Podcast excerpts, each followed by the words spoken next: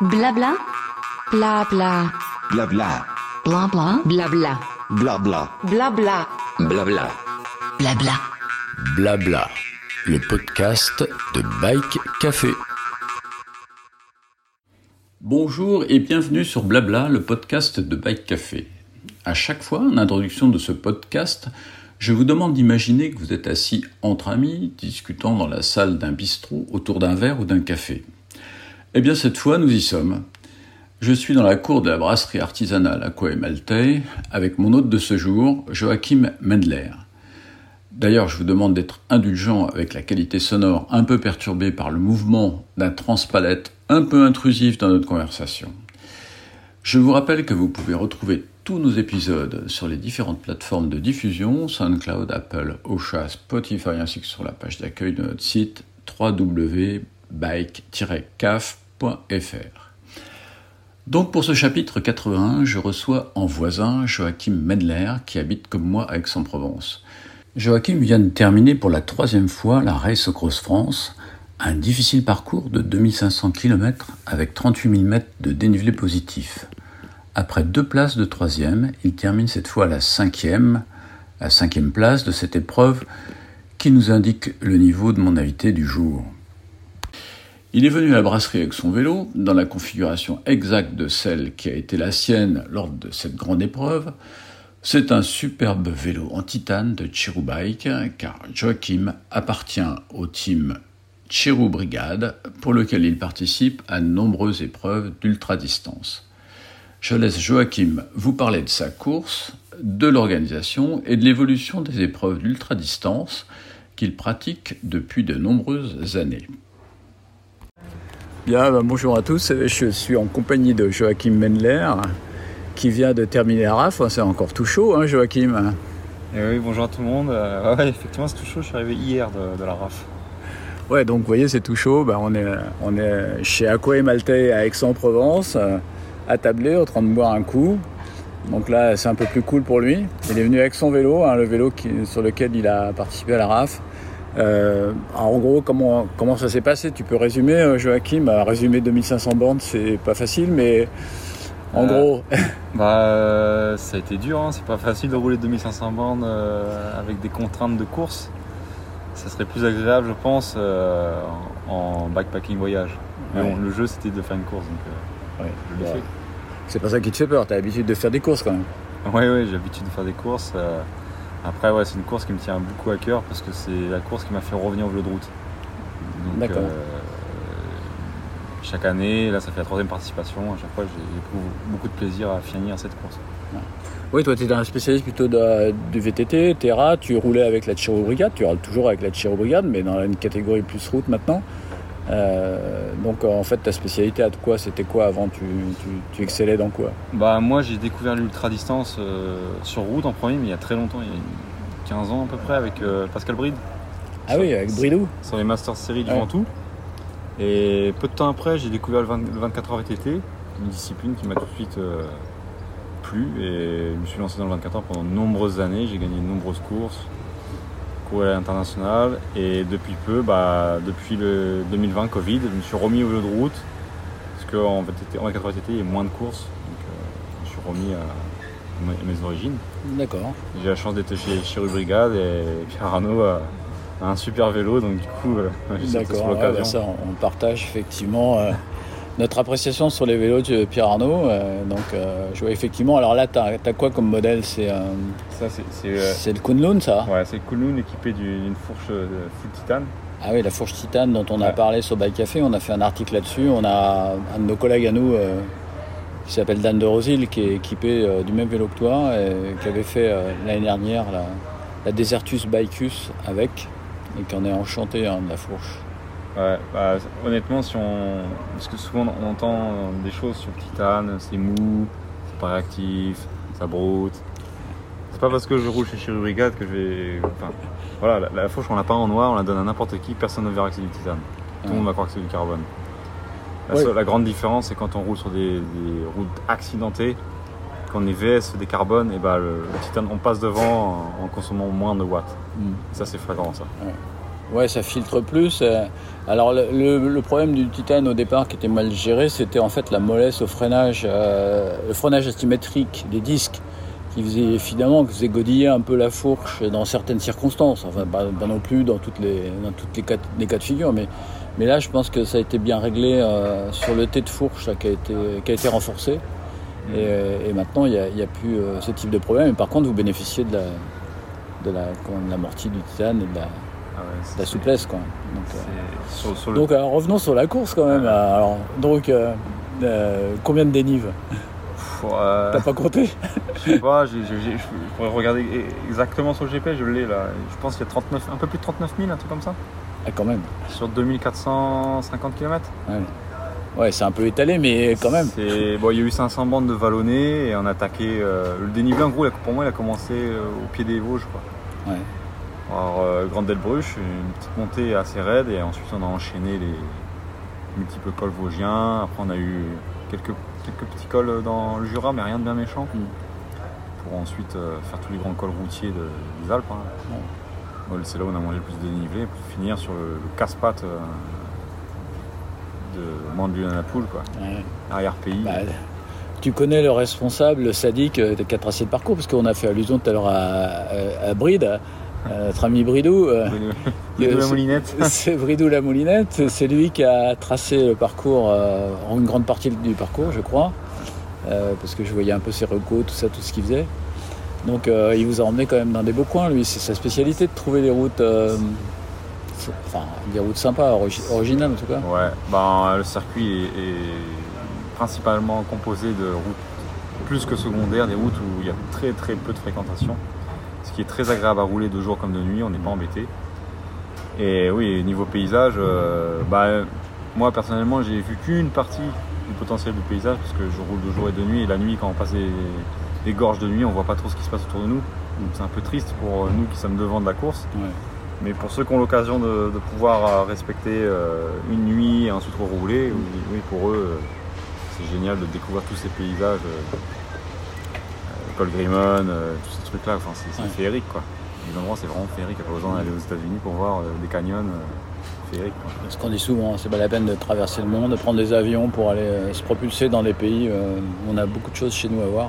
Je- juste les gorges du Verdon, quoi. Ouais, C'est sublime. incroyable quand on, est en haut, quand on fait le tour, quand on regarde en bas. Enfin, c'est incroyable. quoi. Le temps, il a, il a plus d'emprise. hein. On est dans milieu naturel, il n'y a pas de bruit, il n'y a, il pas de pollution, pas de papier, tout est clean.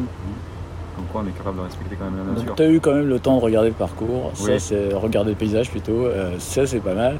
Ouais. Euh, faut quand même dire que tu finis cinquième de cette épreuve, que tu t'es baladé dans le groupe de tête quand même, vous êtes tiré la bourre avec, euh, Bah, avec les, les six premiers, je disais que vous étiez un peu bah devant, ils ensemble par moment. euh, Non, de- non. de- Non, ça s'est parti vite, non Ouais, c'est parti. C'est- c'est- Depuis le temps que je fais du trail, j'ai jamais vu ça de ma vie. C'est parti sur les prolongateurs, les gars. Ils sont partis à plus de 40, de- 40 km de moyenne sur de nombreuses heures. Ils ont fait un trou monstrueux. Plus de 500 bandes, il y avait 100 km d'avance. Ouais, Donc euh, le trio tête était déjà fait au bout de 500 km. ouais, d'accord. Et euh, c'est- C'est pas comme c'est pas comme ta roue dynamo, ça fait plus de bruit là. ouais, moi j'ai pas de dynamo. hein. Ah t'as pas de dynamo toi Non. Ah, on va parler un peu technique tout à l'heure. ouais. Euh, donc euh, effectivement, euh, une bataille quand même en tête avec euh, des pointures. Bah oui, Victor, Clément, euh, un Anglais, euh, voilà, ils- la RAF devient internationale avec des coureurs qui se professionnalisent. C'est vraiment maintenant. Avant, on pouvait, moi avec mon profil de, de coureur ultra, Ouais, avec mes capacités, je peux atteindre un podium sans problème. Mais aller chercher une victoire sur une RAF maintenant, il faut être professionnel. Ouais. C'est-à-dire quand je dis professionnel, il faut vraiment tout cadrer. Il faut pas, faut monter des prolongateurs, il faut pas faire mon erreur à moi, je ne vais pas monter de prolongateur. Il faut cartographier, regarder où on va dormir, regarder où on va manger, regarder où on va boire, estimer ses temps de passage. Il faut vraiment être très méthodique. Ouais. Il faut respecter un cahier des charges pour pouvoir. Et ça, c'est une, une observation à chaud, mais c'est une observation que j'ai depuis quelques temps sur euh, l'ultra distance et surtout moi en per- personnellement. Quoi. Ouais. J'ai le potentiel, mais maintenant il faut que je sois carré pour pouvoir aller plus loin. Ouais, bah ça, les prolos, je pense que c'est effectivement, il y a une économie euh, à la fois de repos des mains, mais aussi, de, comme tu disais tout à l'heure, d'aérodynamisme, de gain euh, si tu as du vent de face, par exemple, euh, ça t'oblige à quand même à garder une position aéro qui sera, va se traduire en gain de km heure et donc de gain de distance aussi. Bah, il gagnait 2 km/h par rapport à moi par heure. Ouais, c'est ça. Donc euh, au bout de 10h20, au bout de 20h40, 2 jours Ouais. 80 km, 500 bandes, 100, 100 km Ouais, c'est vrai. Non, euh, donc, euh, ouais, ok. Donc, euh, il y a des progrès à faire sur la. Sur la enfin, disons pour être dans les, dans les premiers, il faut, il faut, il faut aff- affiner tous les, tous les paramètres, C'est des petits réglages à tous, les, tous les réglages. Enfin, bon, aujourd'hui. ah, par contre, aujourd'hui, les vélos sont au point. Donc, toi, tu bénéficies quand même d'un vélo qui est particulièrement intéressant pour ça. Donc, quels sont tes, comment les, les choix d'équipement que tu as fait Je vois que tu as une selle euh, un peu particulière. euh, donc, c'est celle qui te convient, j'imagine. Bah, je- bah, J'ai pas de, de- de contrat quoi que ce soit avec la SMP. hein, c'est- une selle que j'ai décidé de, de rouler depuis. Ça fait plus de 10 ans que je roule sur SMP. Parce que avant j'avais des soucis au niveau euh, du fessier sur, à l'entraînement. Au bout de 200 bandes, j'avais des inconforts et tout. Et puis je suis tombé un jour sur cette selle-là, j'ai essayé, j'ai adopté, j'ai mis de nombreux mois à la régler. Ouais. Et maintenant, je roule soit en route, VTT, gravel, ultra, courte distance, quel que soit le, format, je roule sur SMP Composite, euh, une Ouais. selle extrêmement rigide, mais complètement ajourée au milieu et qui me va parfaitement. T'as jamais roulé sur la selle Infinity, non? Euh. C'est moche, c'est moche comme tout, mais euh, apparemment euh, sur les grandes distances, notamment euh, la traversée des États-Unis, Ouais, bah, ouais. Manzanini euh, l'a utilisé. J'en connais d'autres euh, qui, qui utilisent cette selle. C'est pas très beau, mais apparemment euh, sur la longue distance, il y a beaucoup de gens qui Ouais. l'ont adopté. Après, moi, ça fait quand même. J'ai 38 ans, ça fait nombreuses années que je roule en ultra maintenant. Ouais. Je ne changerai plus de selle. Ouais.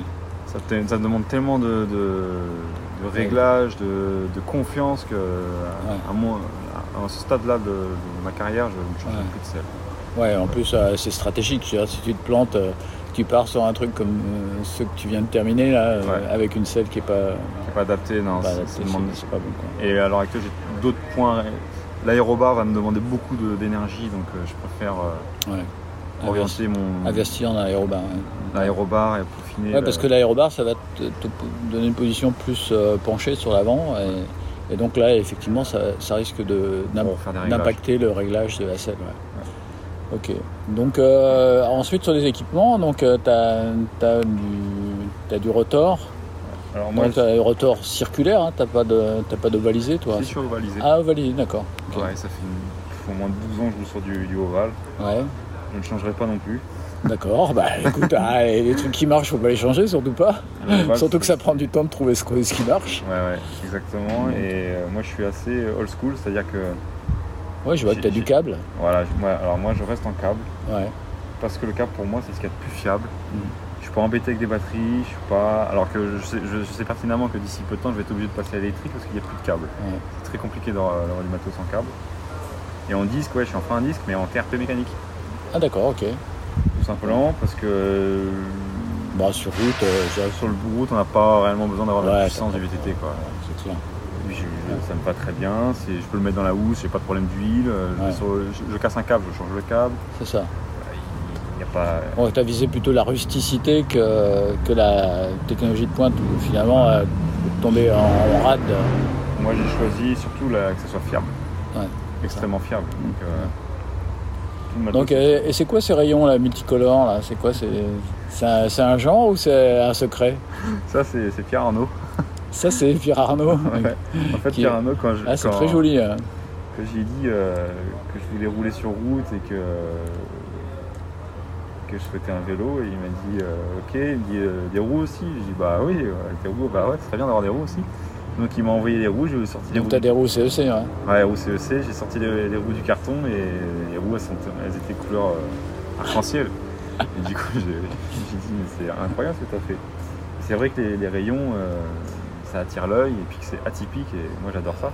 Ouais. Ils sont, bon alors l'aspect technique, il faudrait demander euh, plus à Pierre Arnaud, mais euh, de ce que je sais, du peu que je sais sur les rayons, c'est qu'ils sont plus aérodynamiques que les rayons traditionnels Ah, d'accord. et que c'est du nitrure de titane par-dessus qui les renforce. Donc ils sont plus résistants que les rayons traditionnels. D'accord. Ouais, donc il y a un traitement de surface euh, sur la sur l'acier du rayon euh, qui renforce, euh, qui renforce le rayon. De toute façon, c'est des rayons en acier, c'est pas des, euh, pas des rayons en titane. Non, ils sont pas en ça, titane. ça existe pas. Non, non, ils sont pas en titane. Ok. D'accord, bah écoute, euh, ouais, puis alors donc en backpacking, t'es- c'est la configuration qu'on voit là que tu, tu avais ce soir, donc euh, Alors là, oui, là j'ai apporté le vélo tel qu'il était. tel qu'il était. D'accord. Ouais, donc il n'y a pas de superflu. Hein. T'as as fait minimum, minimum là. Je suis- Et encore, j'ai pris une, sa- une sacoche de sel un tout petit peu plus grande pour euh, mettre un kawaii. D'accord. Mais sinon, non, je roule. T'en as eu besoin du kawaii? Il y a eu, il y a eu de la Non. flotte. Hein. Non, on a eu très chaud, euh, canicule. euh, Ouais. J'ai j'ai même pas sorti de bivy. euh, j'ai- Je dormais euh, comme ça. euh, Ouais, on dormait comme ça en nature. ouais. Ouais. Euh, Par contre, t'avais des bidons en grosse constance euh, Bah, pour. un, euh, j'ai un bidon de 900 litres, un bidon de 700. ouais. Un que je mets souvent que de l'eau dedans. Ouais. Et, euh, et l'autre, des boissons sucrées. D'accord. Ouais, justement, au niveau diète, alors, qu'est-ce que tu as, quels sont tes secrets que- pour, pour à la fois manger et t'hydrater? Parce que généralement, sur l'ultra, au bout d'un moment, euh, il n'y a plus rien qui passe. Bah, c'est pas qu'il y a. L'ultra courte distance, ouais, c'est compliqué. J'ai des zones où il y a. Sur un 24 heures, mettons, moi j'ai l'habitude des 24 heures à haute intensité, ouais, à un moment donné, il y a le, le sucre, ça passe plus, c'est compliqué. Mais sur les ultras comme euh, la RAF, euh, c'est quand même un peu moins intensif, donc euh, généralement ça passe Ouais. toujours. Ça passe toujours. Ou les phases où que ça passe moins, elles sont plus courtes. Ouais. Donc tu prends quand même du solide. euh, Bah ouais, je mange tu- des bretzel, moi, sur euh, D'accord. bretzel, Tu sandwich. manges des vrais aliments, quoi. Bah oui, je m'arrête en boulangerie, euh, je me charge les sacoches. D'accord. non, je mange des vrais aliments. Je ne mange pas du tout de, de gel. D'accord. En début de course, oui, j'emmène avec moi des, des petites poudres qu'on met dans les bidons pour Ouais, des petits ouais. isotoniques, comme ça. Mais, isotoniques ouais, pour, et pour compléter le manque de sel aussi, je pense. euh, Ouais, ouais. Parce que le avec les chaleurs qu'il y a en ce moment, c'est sûr que là, il y a une perte, euh, une perte de sel qui est préjudiciable, qui risque de provoquer des crampes et tout ça. Donc, Ouais, ouais. donc oui, d'accord, ok. Donc euh, tu roules plutôt naturel euh, au niveau de l'alimentation. Ouais, euh, naturel aussi au niveau de l'éclairage, parce que tu m'as dit tout à l'heure qu'il n'y avait pas de roue dynamo, donc en fait tu as un éclairage Bah, basé sur des accus. des accus, ouais. Des accus. d'accord. bah, Là-dessus, tu ton, branches ton téléphone et ton, une, une ton. GPS. J'utilise juste une Sigma pour le guidon. Ouais. Et au casque, au casque j'ai une calampe. Mhm. En fait, je reprends mes habitudes de vététiste que je mets sur route pour une descente de col ou euh, que ça me va très bien. Quoi. Ouais, vous cherchez un truc dans le sac. fait euh, Voilà, ouais. j'ai une, super. Ouais, bon, Je roule quasiment qu'à la frontale la nuit parce que pour moi, ma sécurité, c'est mon champ visuel. C'est pas devant ma roue, donc euh, faut éviter les animaux. ou- ouais. Voilà. Justement, t'as pas eu de surprise là parce que euh, notre ami Bokidou, lui, euh, il a l'habitude de se prendre des sangliers. Ouais, bah oui, j'ai eu, euh, j'ai vu des blaireaux, des lapins, des euh. Ouais, bon, ça va, a- personne n'est venu te bousculer sur la route. J'ai beaucoup, beaucoup, beaucoup de chance parce que je suis passé dans le- la descente du, du- de Luce la Croix Haute, une grande descente, trois voies, belle route qui a été refaite. J'étais à plus de 80. À un moment donné, je me suis dit, bon, peut-être faudra que je me calme en vitesse. J'étais seul, je tourne la tête à droite, qu'est-ce que je vois? Un cerf à 2 mètres de moi. Ça m'a calmé. Ça m'a calmé. ouais, carrément. ouais, c'est vrai. Je voulais pas finir enfourché sur les bois euh, au milieu de tout Croix Haute, quoi. Non, et puis même si t'avais balancé à cette vitesse-là, je pense que ça pouvait mal se finir. hein. Très très mal. Ok, bah écoute, euh, et donc maintenant, qu'est-ce que tu fais? Tu te reposes là? Bah, C'est les vacances? ouais, c'est les vacances jusqu'à dimanche. Lundi, je reprends le boulot. Ouais. Et euh, dans trois semaines, je fais Bike Man Vercors. Ah ouais Ouais. Ouais. Je fais Bike Man Vercors. Donc putain, je voulais faire un Bike Man, là c'est l'occasion. Et surtout que c'est un peu gravel, donc du coup j'y vais. Je vais utiliser mon vélo. euh, C'est un 555, c'est ça ouais, comme ça, ouais, c'est une petite distance. Mm. Avec pas mal de dénivelé en forêt. et Donc tout. là, tu prends un Chirou, euh, un Kegeti. Un Kegeti, d'accord. Le même Ah ouais, Kegeti que j'ai fait la French Divide avec. D'accord. Que je vais équiper qu'une fourche en 100 mm. Parce que Ouais, ouais c'est pas la peine d'avoir la fourche trop haute. Ouais, si, j'aurais pu monter un tout rigide, mais euh, j'ai envie d'avoir du confort. Quoi. Ouais. Même si les portions de gravel sont pas, c'est pas 100% gravel. Ouais, ça doit être roulant, je pense. Ouais, j'ai- envie d'avoir un confort et puis j'ai envie de rouler sur le Ke- le Kegeti. euh, Ok, je pense que c'est le vélo qui va être le plus adapté pour cette course-là. D'accord, bah écoute, Sachant, sachant vrai, que ça. j'ai- pas, pas regardé le parcours. genre, voilà, on en revient au professionnalisme. On- sur des courses comme ça, maintenant, du train, les mecs, ils peaufinent le parcours, ils regardent, ils regardent les, les tronçons. euh, ouais. Qu'est-ce que c'est, si c'est asphalté, si c'est pavé, si. J'ai pas du tout, du tout fait ça, donc. euh, Ouais, Peut-être ouais, ça, ça sera préjudiciable, bah, mais bon, c'est comme ça. Bah, c'est sûr, euh, les pros, c'est pareil, ils étudient vachement. Enfin, bon, pour eux, il y a en plus y a un staff derrière euh, qui leur dit là, c'est euh, c'est Coco, là, t'as un 12%, euh, t'attaques tout à l'heure, dans 500 mètres, t'attaques. Là, ça va pas être le cas. Non, c'est leur, c'est leur métier, mais voilà, l'ultra est en train de se professionnaliser, et c'est flagrant quoi. En l'espace de 2-3 ans, c'est c'est à vitesse grand V quoi. Ouais. C'est vraiment la vitesse grand V, j'ai jamais vu Et ça. que- quel est ton, ton retour sur l'organisation de, de la RAF? Quel est euh, ton sentiment sur, sur l'organisation? Vous, avez- vous êtes bien encadré, euh, suivi euh, Au niveau sécurité, ça se passe bien Alors la RAF, euh, moi ça fait 3 ans que je la roule, elle fait que de s'améliorer, elle grossit. Et niveau sécurité, ouais, honnêtement, ouais, c'est- carré. C'est carré. Moi j'ai eu l'occasion des- d'affaire à la sécurité deux fois. L'année dernière pour une déshydra- déshydratation sévère, ils m'ont encadré de A à Z. Et cette année, parce qu'à un moment donné, je crois que j'étais perdu. La route tournait tellement dans tous les sens et que le GPS c'était la nuit, j'étais fatigué et tout, je comprenais plus rien. Je me suis arrêté dans un rond-point, j'ai appelé le PC course. Le PC course m'a géolocalisé au mètre près. Ils m'ont même dit si j'étais dans le bon sens. Ah ouais? Ouais, ils m'ont dit t'es dans le bon sens, euh, voilà, dans 78 km t'auras la base vie. euh, D'accord. euh, ouais, ça montre un peu la rigueur de, de, de l'encadrement de l'organisation parce que Ouais, vous avez un tracker. hein, Donc, on est traqué en temps réel et puis il y a un- une base de commande donc il y a toujours Ouais. quelqu'un. J'ai appelé, il était, je sais pas, 2h, 3h du matin, une heure improbable. ouais, Je me souciais pas de savoir s'ils étaient euh, d'accord. en, en renouvellement de poste ou euh, Mm. les gars ils m'ont répondu quoi. Ouais. Non, mais c'est- c'est- ça va te plaire. Enfin, je pense si l'ultra euh, se, se développe comme ça, c'est aussi qu'on peut accompagner des gens qui démarrent, parce qu'en fait, il y a beaucoup de jeunes qui démarrent sur la RAF, enfin, sur des distances moindres au départ, parce que c'est quand même la possibilité qu'offre cette épreuve, c'est de- d'accéder progressivement à l'ultra en commençant par des plus petites distances, même si elles sont conséquentes, c'est des plus petites distances, pour aller euh, sur cette course euh, la plus importante. Et donc c'est à la fois un apprentissage et en même temps un suivi, un encadrement qui permettent euh, aux gens aujourd'hui de se projeter sur des épreuves comme ça, parce qu'ils prennent de plus en plus. Tout à l'heure, je dis- discutais de la tranche d'âge des, des, des- des gens qui accèdent à l'ultra. C'est c'est étonnant de voir tous ces jeunes qui sont là. Quoi. Ouais, effectivement. Là, bah, là sur le podium, euh, Victor et puis Clément, euh, Bah ouais. ils ont, euh, crois que Victor il doit avoir 26 ou 27 ans et Clément il doit avoir 24. ouais, c'est 25, ça, c'est quoi. 24, je crois. 24, je crois. C'est- Moi j'en ai 38 quoi. et- Ouais. Mais ce qui est hallucinant, c'est quand on parle avec, euh, quand on parle avec eux, ils ont un cheminement qui est beaucoup plus rapide que nous. C'est-à-dire, moi, Bah, ils passent tout de suite. euh, En fait, ça peut passer par la case intermédiaire des, des races euh, courtes, etc. non, ils sont, direct ils sont dans le lourd, direct ils sont dans le dur, et direct ils ont déjà, ils ont déjà acquis tout ce que nous on a, on a mis 10 ans à acquérir. Ils ont une, une autre euh, approche de l'ultra que nous on pouvait avoir euh, il y a 10 ans.